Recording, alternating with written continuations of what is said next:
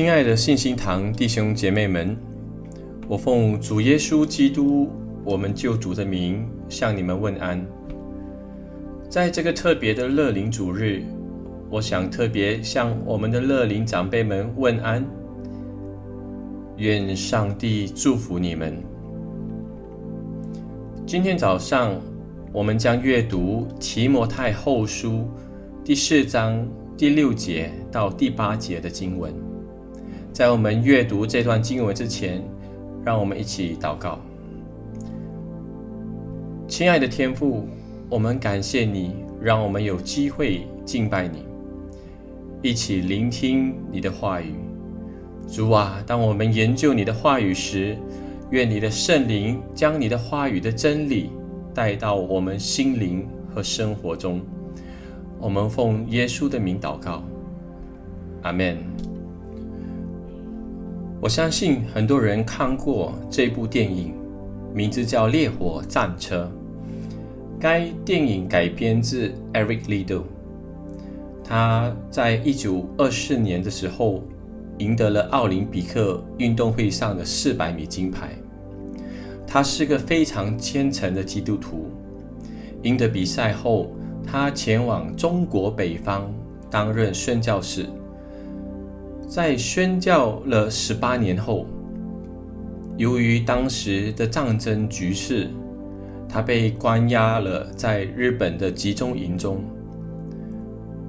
他在集中营里是一个很好的见证人，常常鼓励那里的人。不幸的是，他患上了脑癌，最终去世。在他一生中。有一个词是他重复的说，那就是降服。他把自己的生命降服在基督里，为主耶稣基督而活。现在，当我们读这段经文时，我们看到了另外一个曾经把自己的生命降服在基督的人，这个人就是保罗。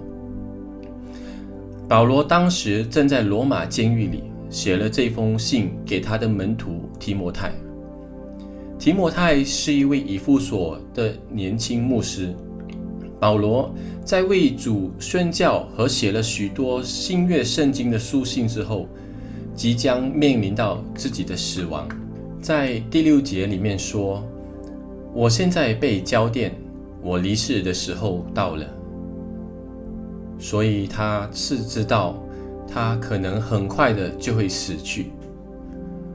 当时的罗马帝国皇帝是尼禄，尼禄是一个非常邪恶和残忍的皇帝，他指责基督徒纵火焚烧了罗马的大部分地区。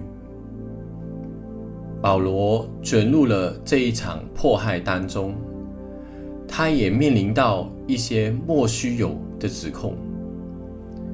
对于使徒保罗来说，这是一个非常孤独的时刻。在十一节中，我们读到只有路加与他同在，其他的同工都不再与他一起，所以那是一种非常孤独的时候。这与保罗在罗马的第一次监禁不同，那时他可以接待多位的访客，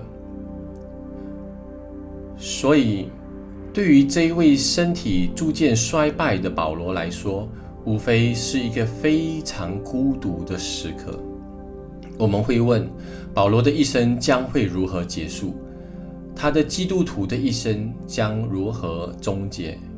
在这篇经文中，我们至少可以看到三个重点来回应这些问题，解释了保罗的一生，特别是他如何结束他基督徒的生命旅程。首先，我们注意到他对基督的福音的坚定的信心。正如我们在第六节所读到的，保罗知道他离世的时候到了。在这种情况下，保罗发表了三个经文，我们肯定有听过。首先，他说：“那美好的仗我已经打过了。”那美好的仗我已经打过了。保罗经常用打仗和挣扎的比喻来表达一个基督徒的生命。这是一场战争，基督徒生活在战场上，为灵魂与三个敌人作战，即肉体、魔鬼和世界。作为一名优秀的士兵，保罗可以说，凭着上帝的恩典，那美好的仗他已经打过了。他或许在战争中受过伤，但他是一名优秀和忠诚的士兵，因此他以基督的精兵身份结束了他的一生。保罗在这里提到第二件事：当跑的路我已经跑尽了。当跑的路我已经跑尽了。这里的第二个比喻是一位运动员。这也是保罗喜欢用的比喻之一。他经常说，基督徒就像士兵，基督徒就像运动员。例如，在菲利比书第三章十二到十四节中，使徒保罗写道：“他说，我不是以为自己已经得着了，我只有一件事，就是忘记背后，努力面前，向着标杆直跑。”要得到神在基督耶稣里从上面招我来的奖赏。在使徒行传二十章二十四节中，保罗写道：“我却不以性命为念，也不看为宝贵，只要行完我的路程，成就我从主耶稣基督所领的指示，证明神恩惠的福音。”在哥林多前书九章二十四节中，保罗再次挑战并鼓励他的读者说：“你们也当这样跑，好叫你们得着奖赏；你们也当这样跑，好叫你们得着奖赏。”因此，如果延伸这个比喻，保罗就像一个赛跑者，跑向生命的终点。他知道自己马上就会到终点，而且肯定会赢得这场比赛。上帝给予他一切的能力，通过一路上的挑战。现在靠着上帝的恩典，他就要赢得这场比赛了。所以，那美好的仗我已经打过了，当跑的路我已经跑尽了。所信的道，我已经守着了。保罗让主在自己的心中播下福音的种子，而上帝也以特别的方式预备了保罗。一开始他是不是基督徒，也没有以个人得救经历认识耶稣基督，但他却是常常被训练阅读和解释经文。也就是旧约，所以他那时候是非常的了解圣经，但他的心里并没有主。直到去大马士的路上，复活的主与保罗相遇，改变了他的心和生命，直到永远。因此，神早已经种了福音的种子在他心中。在那次经历后，保罗短暂的离开，前往阿拉伯。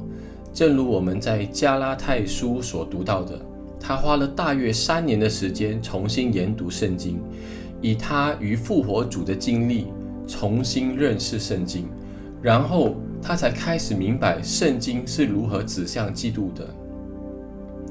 然而，以前的他在研究旧约时，可能从未。曾明白过，但在他与基督相遇后，他阅读圣经，他一定会说：“哎呀，我怎么错过了这个？我怎么错过了那个？我怎么会错过这个呢？”因此，他才领悟到圣经都是预言耶稣基督那位弥赛亚受苦的仆人，上帝的儿子。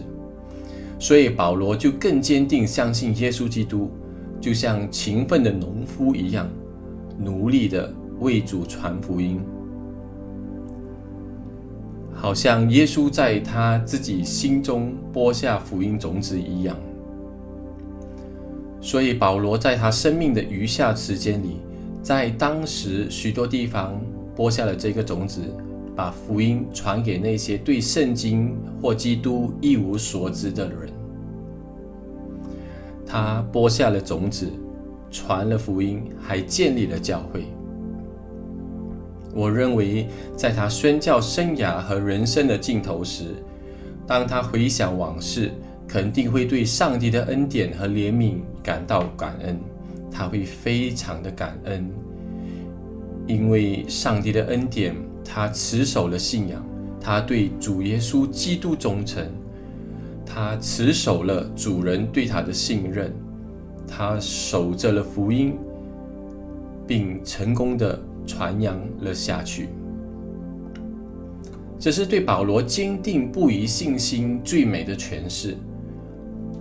他在生命的最后一刻仍忠于基督，他从未动摇，也从未因各种的压力而屈服或妥协。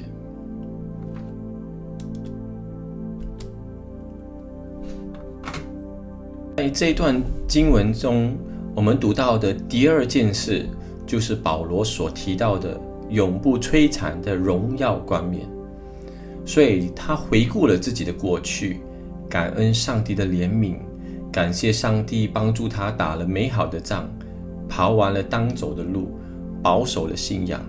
现在他展望着自己的将来，因为他知道死不是终点，而是在死亡之后。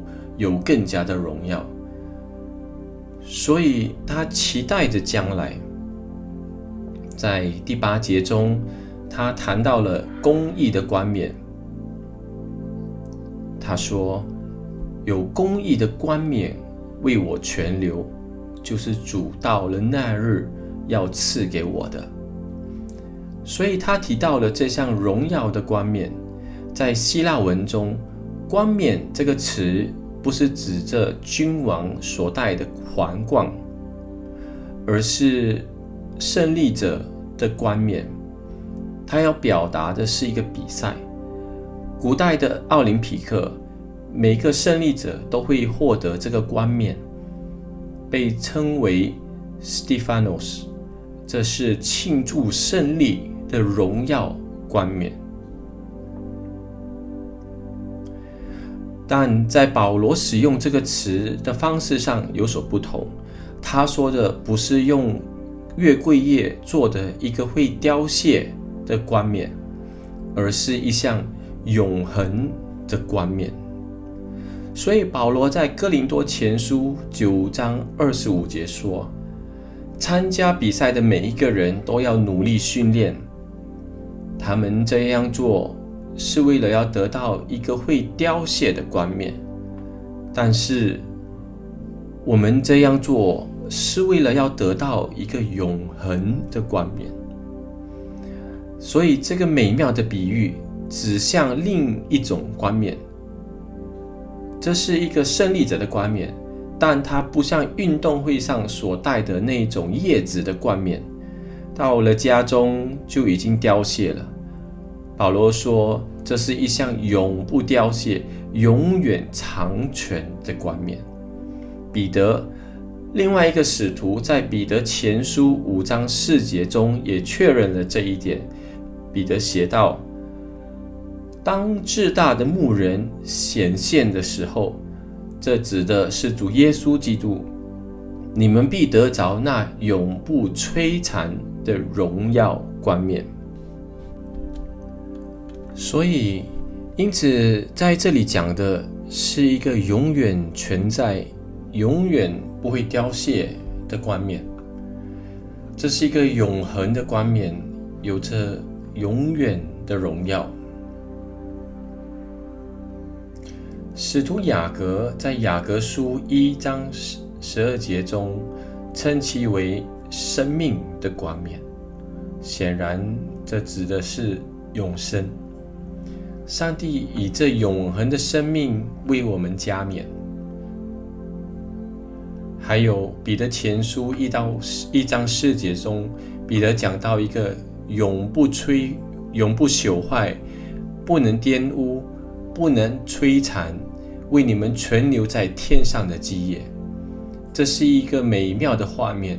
保罗已经看到超越地上一切的痛苦、伤痕和逼迫，也超越了为基督侍奉和传福音的喜乐。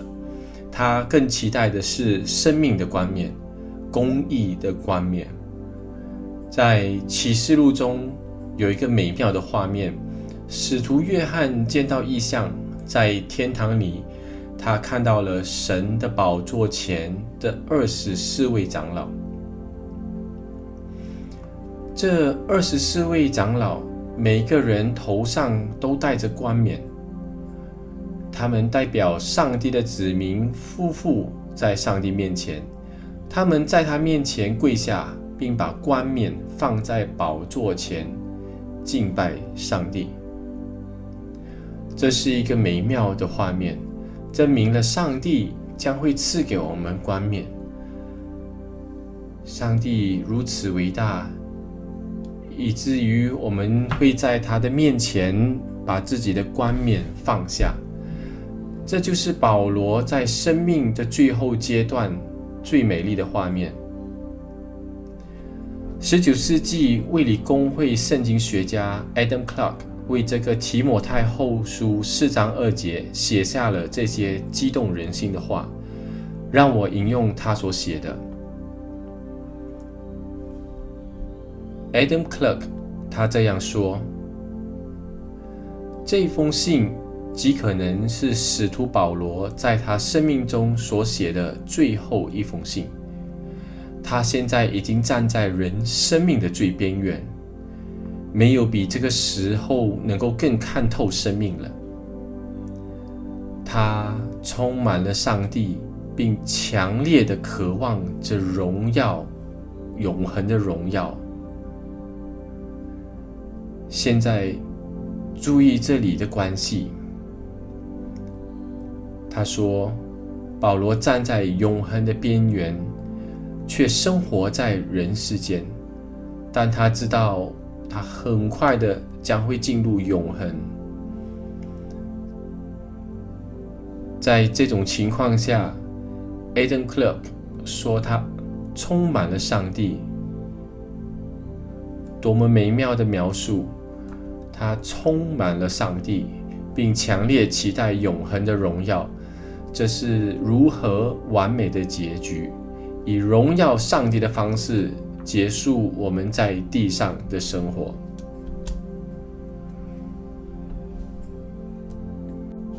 这就是使徒保罗。首先是坚定不移的顺服，然后期待着永不凋谢的冠冕。最后，作为第三点。需要注意的是什么呢？他提到了一个独特的群体，它是独特群体里的一部分。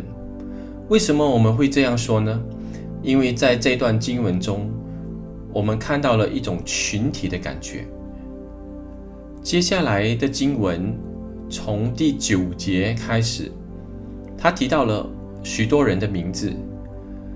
这让我们想起罗马书第十六章，在那封使徒保罗的书信中，他以对每一个人的回忆和提名来结束那本充满神学思想的书信。他是在问候着每一个人。如果你看看罗马书十六章的名单。那是会，那会是一个非常长的名单，有不同的社群、亲戚、同事、亲密朋友，他提到了许多人的名字。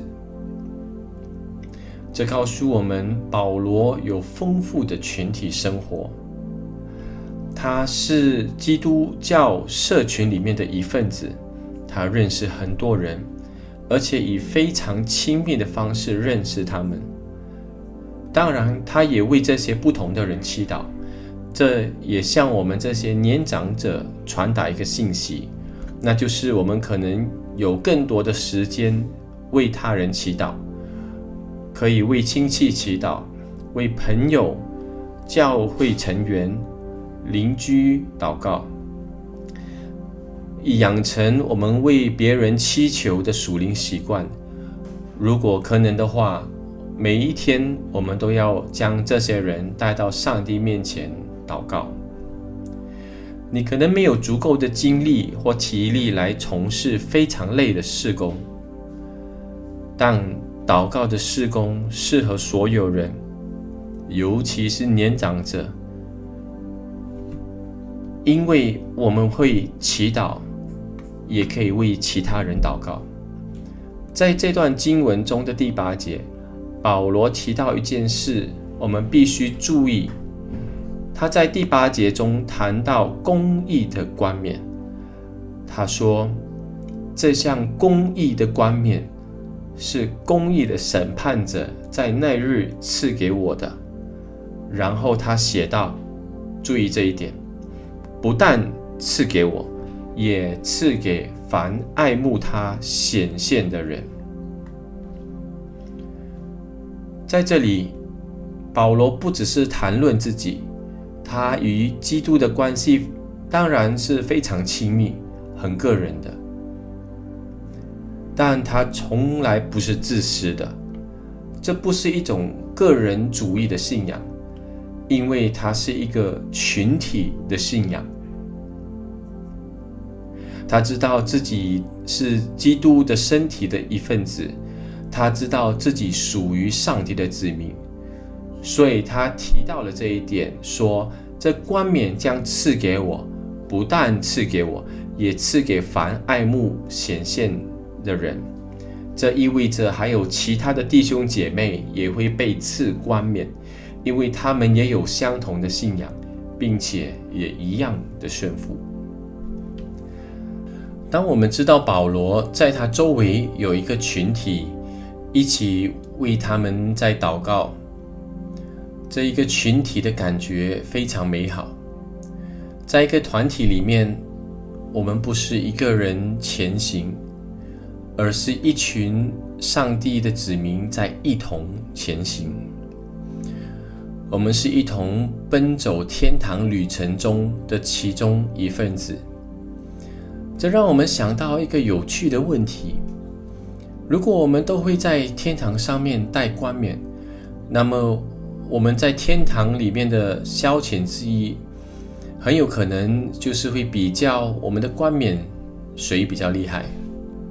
你能够想象吗？在天堂的基督徒们都在说：“哇哦，你的冠冕真好看，有那么多的宝石，诶，好像他的更好。”我们会在天堂中聊着自己的冠冕，还是会骄傲的带着我们的冠冕呢？我经过反思，想到焦点不应该放在佩戴冠冕的人身上，而是在赐冠冕的人身上。这就是为什么在启示录中，约翰有一个关于二十四位长老的意象。他们并不太在意自己的冠冕，他们是把自己的冠冕放在上帝的宝座前，敬拜上帝。所以焦点不在于戴冠冕者身上，而是在赐冠冕者身上。这也让我们不禁思考：我们在天堂会得到什么样的奖赏呢？因为很多人也问我这个问题：奖赏是什么？很多人提到约翰福音十四章，他们说耶稣已经为我们去在他的父家里预备了一个地方。所以奖赏可能是我们在天堂会有很多的住处，所以有些人将地上的想法带到天堂，讲说天堂的别墅、大房子；也有人会在地上说，我在地上有多少信心，就有多少的奖赏，在天堂有多少的保障等等。很多人认为我们的奖赏是在天堂中的职位。所以你会管理这一个的太阳系，他可能会管理那一个的星系等等，所以会有不同的职位和责任。我们只是把地上的经验带到了天堂，但我不觉得我们的奖赏会是按地上的财产、职位或者是声望来计算的。圣奥古斯丁在他的一个著作《圣论三一神》中，使用了一个很有趣的拉丁语，叫做 “capex d”。Capex D 的意思就是一个追求神的能力。他说：“上帝创造了我们有追求神的能力。这种能力在动物或其他的生物中是找不到的，但在人类中，只有人会对神追求。当我们认识基督，并努力与他同行时，我们对神的追求就会增加，所以当我们到了天堂，我们会问自己：在天堂中，我是有多么的追求神？就在几天前，我们才讨论了关于临终悔改的问题，有人分享了某某人。如何在病床上悔改，并接受了基督？我们为上帝的怜悯和恩典感恩，因为即使在最后一刻，一些人也可以因此得救。我们赞美上帝的怜悯和恩典，但请不要冒这个险，因为你不想等到太迟了。有人问：如果临终悔改，有遗憾吗？像那位钉在耶稣十字架右边的强盗，他被钉在另外一个十字架上。他在临终前悔改，他转向耶稣，并表达了他的信仰。耶稣就应许他说：“今天你将与我一同在乐园里。”我们为此感谢上帝，但我相信。强盗和其他在临终悔改的人都一定会有一些的遗憾，那就是错过了与基督同行和得到祝福的机会。要知道，能够一起研究圣经，能够一起默想其中的道理，祷告，能够听神的话，参加敬拜。唱赞美诗，为基督做见证等等，这些都是门徒操练与基督同行的一个生活。然而，那些在最后一刻悔改的人，却没有这个机会体验。就好像保罗写给哥林多。书信中所说的，他说：“你们中间会有些人像从火中抽出来的一根柴，就在最后一刻得救，仍在冒烟。若有人在建根基上不用金银宝石，而是用草木和结，在那一日就要表明出来。”所以，我认为天堂中的奖赏，实际上是让我们可以在世上对神有追求的能力。我们不应该浪费这个机会。这样，当我们到达天堂的时候，我们将有更大的能力。那个就是我们的奖赏了。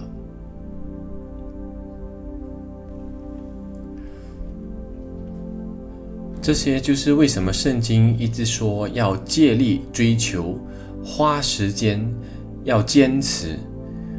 我们要利用这些所有的机会来开拓我们的灵命，增加我们追求神的能力。当这样，我们在世界上生命结束的时候，我们所获的能力将会跟随着我们一起进入天堂。这是一个对天堂非常美好的想象。我希望年长者可以常常更多的思想天堂中的生活，因为我们在世界上的生活不会太长，我们即将回到我们永恒的家，所以我们会想知道说天堂到底是什么样子的。在我思考基督徒群体的概念时，我想到一点。我不确定它是否会这样子的发生，但请想象，当我们站在天堂里，站在上帝面前的时候，上帝开始邀请那些他曾用来帮助我们的人，与我们一起进前来。想象一下，你一个人站在上帝的面前，主说：“你知道我如何祝福你的生命吗？你知道我怎样保护你？”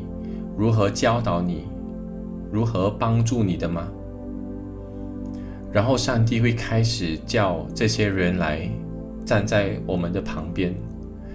那些人可能是我们的父母，可能是我们的主日学老师，可能是我们的一个好朋友，学校的老师，教会的其他成员，也可能是一位牧师。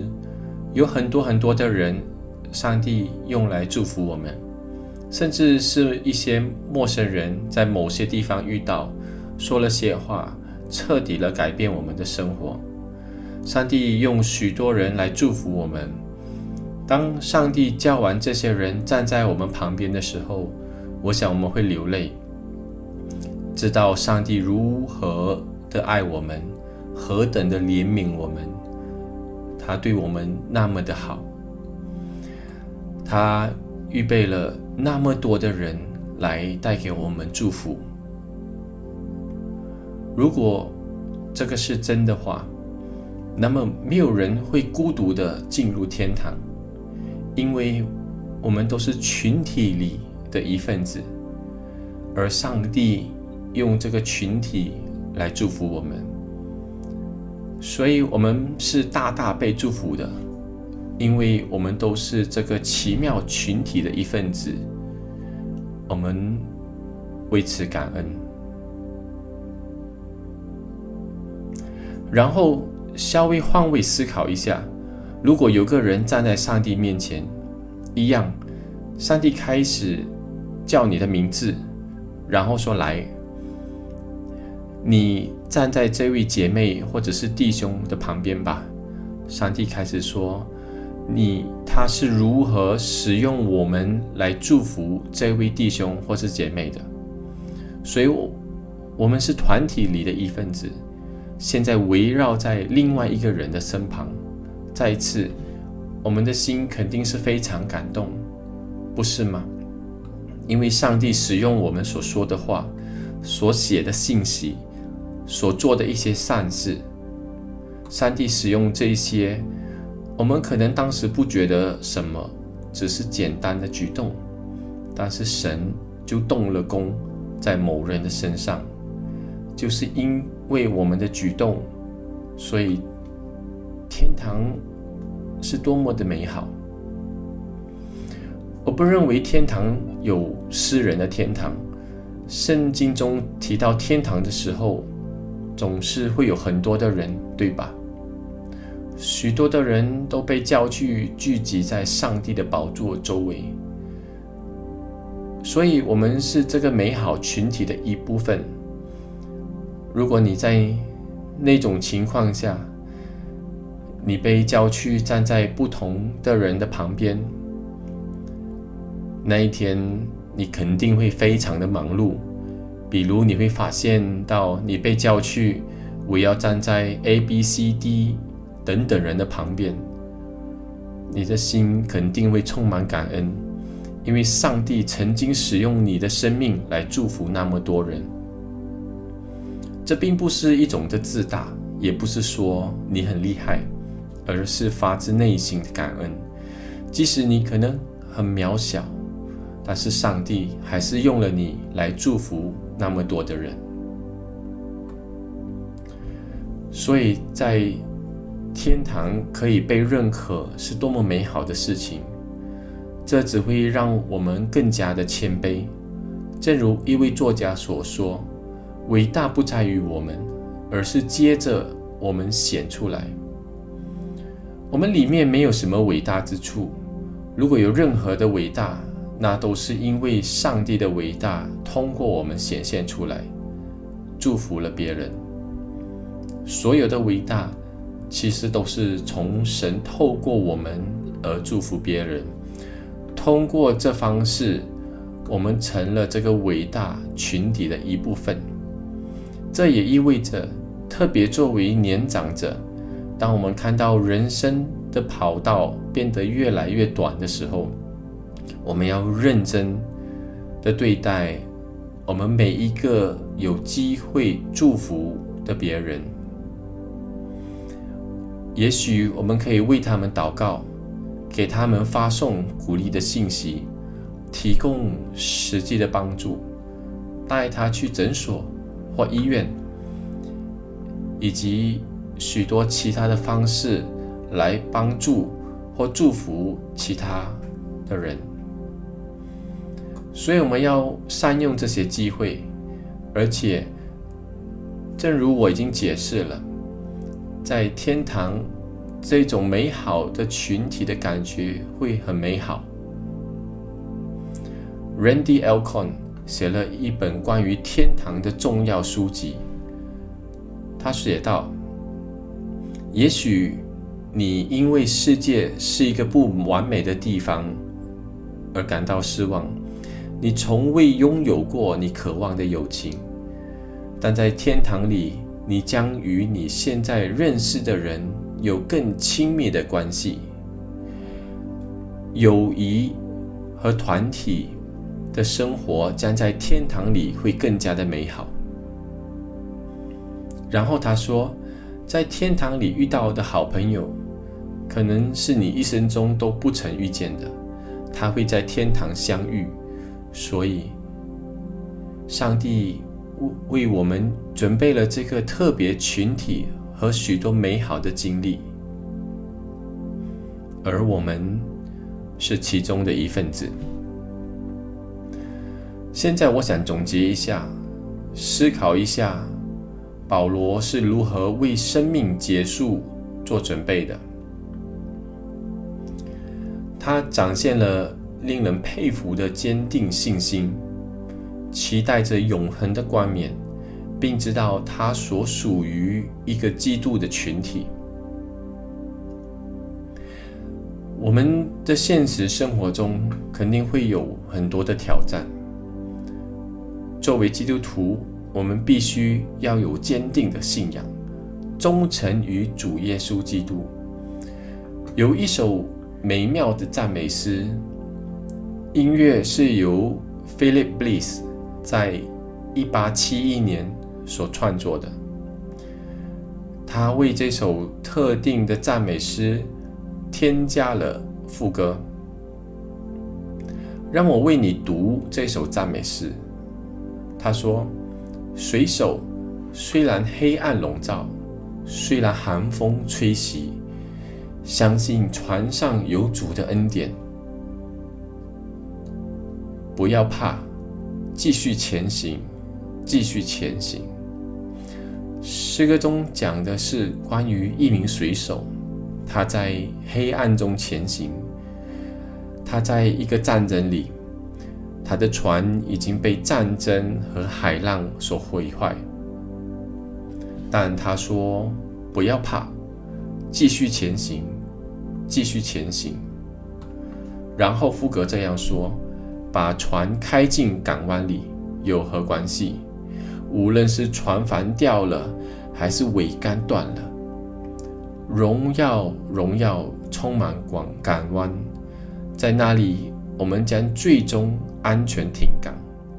诗歌中提到，尽管我们的生活充满挑战，但我们正前往的是一个上帝为我们准备的完美港湾。上帝爱我们，为我们而死，与我们同行，等待着我们。诗歌的结尾提到，即使闪电交加，船帆撕裂。平安将来，带着希望的曙光和拯救。所以，我们是有盼望的，在坚定的相信和不断前进的时候，上帝已经为我们准备好了，要来迎接我们。然而，这并不意味着从现在开始，一切都会一帆风顺。事实上，情况可能会变得更糟糕。医生说，人生的最后五年，健康状状况将急剧下降，我们将会更频繁的去医院，这是无可避免的事实。然而，我们可以享受并确保的是，上帝与我们同在，他与我们同行，与我们同在，甚至会与我们一起走过死亡阴影的幽谷。诗篇二十三篇的前几节是在宣讲，他说：“上帝是我们的牧者。”我们必不致缺乏，但是到了第四节，诗人提到死亡的幽谷，那时他已经不是在宣讲了，因为没有其他的人了。这个时候，他是在与上帝独自交谈。他说：“虽然我行过死亡的幽谷，我也不怕遭害，因为你与我同在，你的杖、你的肝都安慰我。”在这里，在这个时刻，我们都必须自己孤独的面对。主耶稣承诺将为我们成为伙伴，他与我们同在，他也将引领我们度过这个世界到下一个生命的旅程。他将与我们同在，他是我们的朋友，我们的救主和我们的王。他。将与我们同在，祝福我们。在 Philip Bliss 的生命里，他写了这首诗歌和音乐和副歌。写完了这首歌的五年后，一九一八七六年，他就因铁路灾难去世。那时他才三十八岁。火车在一个桥梁崩塌的事件中坠入了八十英尺的河中。Philip Bliss 他自己爬了出来，但他发现他的妻子 Lucy 失踪了，所以他回到了那个着火的车厢里，然后再也没有出来了。因为火烧得非常严重，人们只看得到一个被火焚烧的躯壳。人们也找到了他旅行时用的行李箱。里面有 Mary Brennan 写的一首新歌，他为这首歌写了歌词。这首歌的开头，他写了这些词：我不知道将会发生什么事，上帝温柔地遮盖了我的眼睛，因此他完全信任上帝。他说：“我不知道未来将发生什么。”正如一位德国神学家所说。我不知道未来将发生什么事，但我知道谁会与我同在。因此，我们期待的不是将会发生什么事，而是生命的终点时是谁与我同在。让我们像一开始所说的那位 Eric Lido 一样。如果你还记得他在烈火战车中的比赛，那四百米的最后一百米，他拼命的跑，他挥舞着双手，他扬起脸来，仿佛在上帝的荣耀里焚烧一样，因为上帝使他跑得如此之快。第二名的选手远远的落在后面，在比赛的最后一百米。最后的四分之一里的时候，他毫不保留的奔跑，最终赢得了比赛。我们许多的年长者都处于现在比赛的最后阶段。如果你活到八十岁，那么你一旦年满六十岁，你就进入了生命的最后阶段，进入了这个四百米比赛的最后一百米。但是，当我们经历了上帝之后，我们能够怀着激情的度过这最后一部分的时间，让我们心存感恩的奔跑，心存怜悯的奔跑，毫不保留的奔跑，全然降服的奔跑，这是多么大的喜悦！上帝呼召我们每一个人，不是为了退休。属灵生活中，其实实际上没有退休，这是一个误解，是一个错误的观念。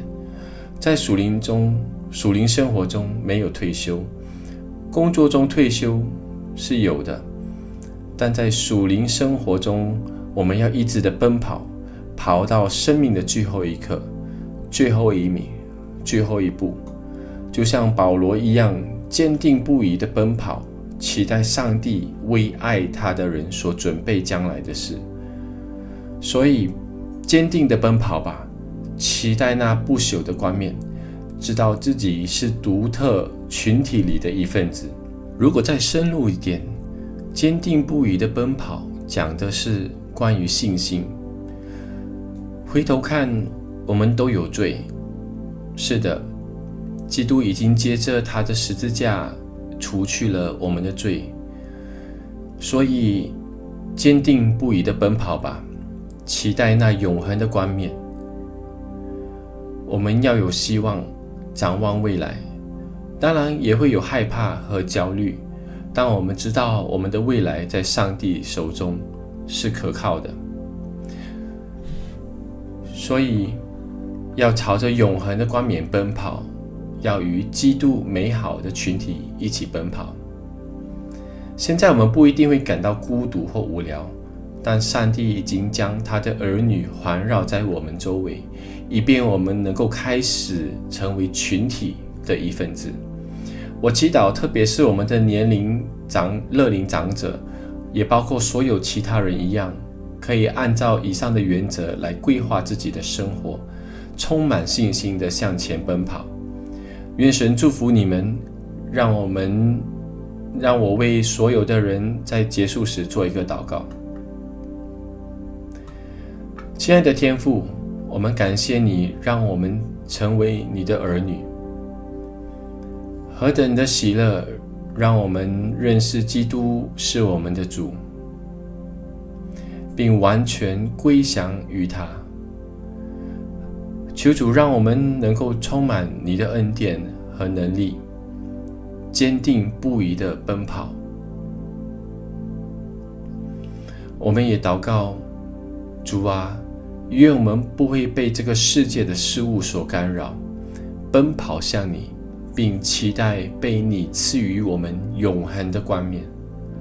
主啊，我们也要知道，我们并不是真正孤独的一个人。我们在美好的群体里面的一份子，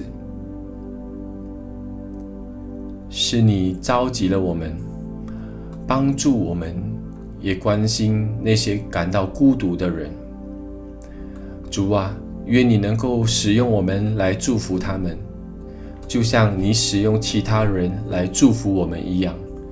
因此，愿主祝福我们所有人。